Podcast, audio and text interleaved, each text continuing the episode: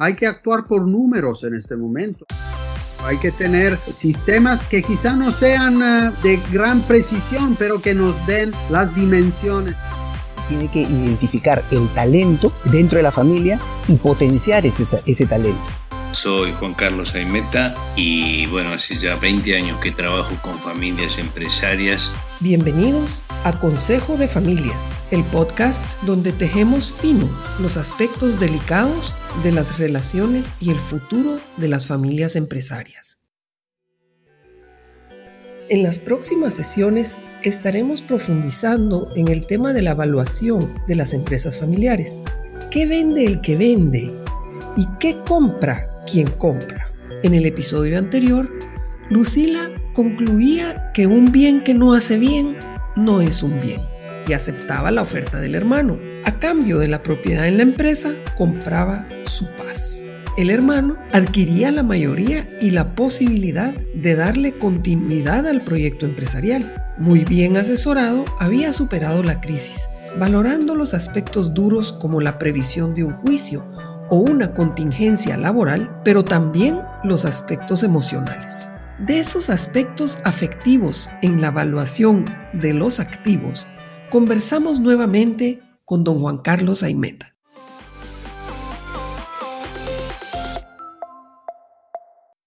Hola Juan Carlos. Hola, ¿qué tal? Muchas gracias por invitarme a compartir nuevamente algunas reflexiones y algunos aprendizajes en este tema de ponerle un valor a las empresas familiares y a las participaciones de cada uno de los miembros de la familia que son socios.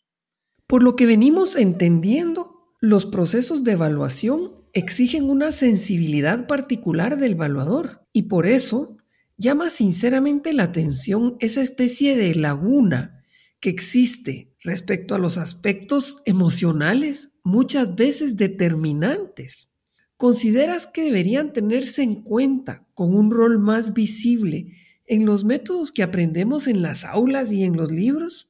Bueno, los métodos tradicionales, los clásicos, los que se conocen en las, en las escuelas de negocios, requieren ser complementados o complementados con estos ingredientes. Yo diría que la palabra más adecuada es de flexibilizados para encontrar el valor que mejor responda a las necesidades de cada caso y no abrazarse a la teoría con tanta pasión que perdamos de vista que el verdadero propósito de una evaluación en una, en una familia es resolver una situación potencialmente conflictiva entre los parientes. Hay infinidad, infinidad de métodos, infinidad de modalidades y hay que encontrar la combinación que más se adecue a cada caso.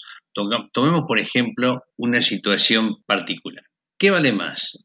¿Un bar que tenga el local sea propiedad de la familia, las mesas estén compradas y pagadas, los escritorios, las cajas registradoras, la cocina, el horno, y que no deba un centavo, pero tenga pocas mesas ocupadas, o un bar que funcione en un, en un local alquilado con elementos prestados, con elementos que han sido comprados pero aún no están completamente pagados, pero que toma reservas para sus cenas con hasta un mes de anticipación. Es decir, ¿qué determina en última instancia cuánto vale la empresa? ¿Lo que tiene o lo que puede generar?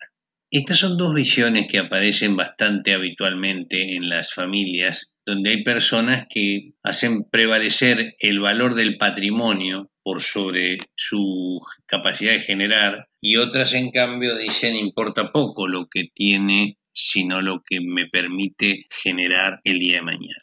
Deberíamos intentar ver cómo se pueden armonizar estas dos visiones porque los futuros son siempre opinables, siempre dependen de la perspectiva del que está evaluando y por lo tanto es importante escuchar a todos los miembros de la familia. Es decir, para los optimistas la empresa va a valer mucho porque el día de mañana va a ganar mucho dinero. Para los pesimistas la empresa va a valer poco porque luego el día de mañana esto va a estar sometido a graves riesgos del negocio y no va a valer mucho porque no es un negocio que vaya a resultar próspero. En esta ambigüedad se termina jugando muchos, muchos dólares entre un punto y el otro, y es un trabajo artesanal y muy humano conciliar las expectativas de unos y otros antes de llegar a un, a un valor final. Por el contrario, los que tienden a definir, a defender el valor patrimonial, tienden a ver las cosas que la empresa tiene por su valor técnico y no puestas al servicio de un negocio.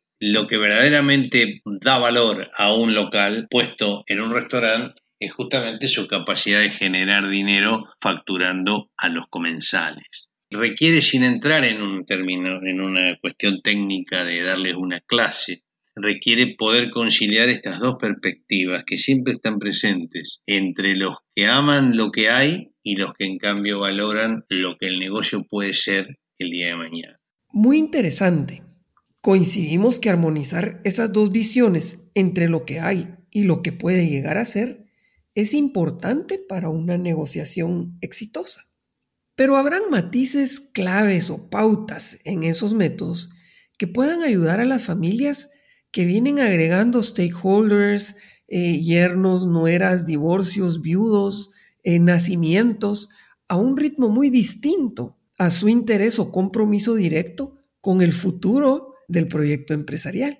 Fíjate que a medida que van pasando las generaciones hay cada vez más personas emocionalmente alejadas de la empresa y hasta me atrevería a decir geográficamente alejadas de la empresa. Es decir, la empresa va representando, como dices tú, un deterioro progresivo del interés de cada uno de los miembros.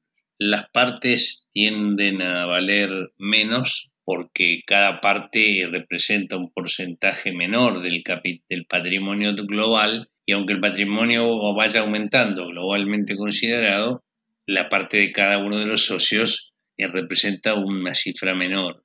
Una de las consideraciones es que los accionistas dueños de una parte menor no encuentran fuera de la familia un mercado para su parte. Y al no tener un mercado posible para su parte, dado que no hay personas dispuestas a comprar participaciones mínimas en una empresa familiar o hay pocas, el, el titular de esa pequeña participación acaba convirtiéndose sin darse cuenta en una especie de rehén de la, de la familia. Esto va, va generando una asimetría del poder y la acción empieza a costar menos de lo que vale la participación porque el mercado que tiene para ser comercializada se reduce a los miembros de la familia. Entonces es posible imaginar algún grado de concentración de parte de los accionistas que tienen más interés. Otro aspecto interesante es que suele haber en las familias personas con formaciones en los negocios, por lo común ocupando puestos directivos, y personas que tienen otras vocaciones, otros senderos en la vida, otros caminos. Y entonces es muy importante que el método de evaluación los cuide de las posibles manipulaciones contables de los expertos en el mundo de los negocios, ¿sí? que los cuide de cifras que podrían estar expuestas a alguna especie de subjetividad en la, en la registración que deteriore el valor real de los que están menos involucrados. Asegurarles que las cifras se basan en el valor al que se llega se basan en cifras razonablemente correctas es una cuestión muy, muy importante en las empresas familiares si es que hay algún sesgo de desconfianza por los que manejan la contabilidad. Es decir, que tú consideras saludable que familias empresarias adquieran el hábito y se propongan con cierta periodicidad generar conversaciones en un espacio como el Consejo de Familia que sean significativas y transparentes respecto al valor de los patrimonios familiares y empresariales y escribirlos con algún detalle, esos escenarios en acuerdos de socios. Sí, y los resguardos a tomar para que la información utilizada en la evaluación sea confiable. ¿Cierto? Yo si voy a hacer un análisis de sangre, debo tener ciertos recaudos en la obtención y llevar la sangre del paciente. Si no, el profesional me va a dar un valor erróneo. Y cuidar al accionista vendedor de las posibles manipulaciones contables, no siempre cometidas de mala fe, a veces por error, es también un aspecto importante en la, en la emocionalidad de la familia. Que muchas veces lo que pasa es que los compradores y vendedores o los herederos de un socio fallecido depositan mucha confianza en el profesional que hace la evaluación, tanta que tienden a tomar por válida su, su número de referencia inclusive sin tener conocimientos profesionales suficientes para juzgar la calidad de su trabajo. Esto de confiar en alguien, esto de la, la, importancia de la confianza en la empresa familiar, no es nuevo, ¿no es cierto? Es decir, la, empresa familiar valora en sus directivos eh, y en los profesionales que les asisten la confianza tanto más que su idoneidad técnica. Por lo tanto, cuando dos o más partes confían en un valuador, esto tiene casi, casi tanta importancia, incluso a veces más, que los detalles técnicos del método elegido. Es muy importante que la familia, decíamos en el podcast anterior, pueda tener a alguien de su confianza que pueda mantener actualizado el valor para que cuando fuera necesario usarlo esté disponible y no sea objeto de un problema que podría evolucionar hacia una eventual judicialización. Juan Carlos, por lo que hemos venido conversando, un proceso de evaluación y las acciones que puedan generarse dependen mucho de la capacidad de la familia de ponerse de acuerdo, pero también del expertise y la sensibilidad del evaluador. En nuestro medio contamos con evaluadores de bienes y expertos financieros, pero ¿dónde encontrar esa persona idónea y qué criterios debemos tomar en cuenta para escogerlos? Debe ser alguien del medio, que conozca medianamente a la familia y el contexto empresarial, o puede ser alguien externo, incluso de otro país. Bueno, es una buena pregunta, Margaret. Yo creo que mm, tiene que ser una persona en la cual la familia pueda confiar y que aprecie la importancia del trabajo que está haciendo en cuanto al propósito final como un antídoto contra los conflictos familiares. Luego sí, claro, tiene que tener alguna formación en finanzas en los métodos tradicionales, pero esencialmente tiene, como decíamos antes, que disfrutar de la confianza de la familia. La importancia del lugar eh, tiene que ver con dos cuestiones hay un valor que interviene en, en las valuaciones, que es lo que habitualmente se conoce como riesgo país, que es el riesgo de los negocios. Los países tienen diferentes eh, riesgos. Hacer negocios en un país puede ser más o menos riesgoso que hacer negocios en otro. Por lo común, las tasas de riesgo de los Estados Unidos o de algunos países europeos son más bajas que los riesgos en los que se incurren en algunos países latinoamericanos. Argentina, por ejemplo, es un país con un altísimo nivel de riesgo. Entonces, es necesario conocer cuál es el nivel de riesgo del país en el cual se está haciendo la evaluación, porque mayores niveles de riesgo implican valores más bajos en las empresas. Y lo otro que, a mi modo de ver, terriblemente importante, es una, hacer una evaluación que en caso que la familia evolucione hacia una situación conflictiva que requiera judicializar el conflicto el método sea reconocido como válido por los tribunales locales.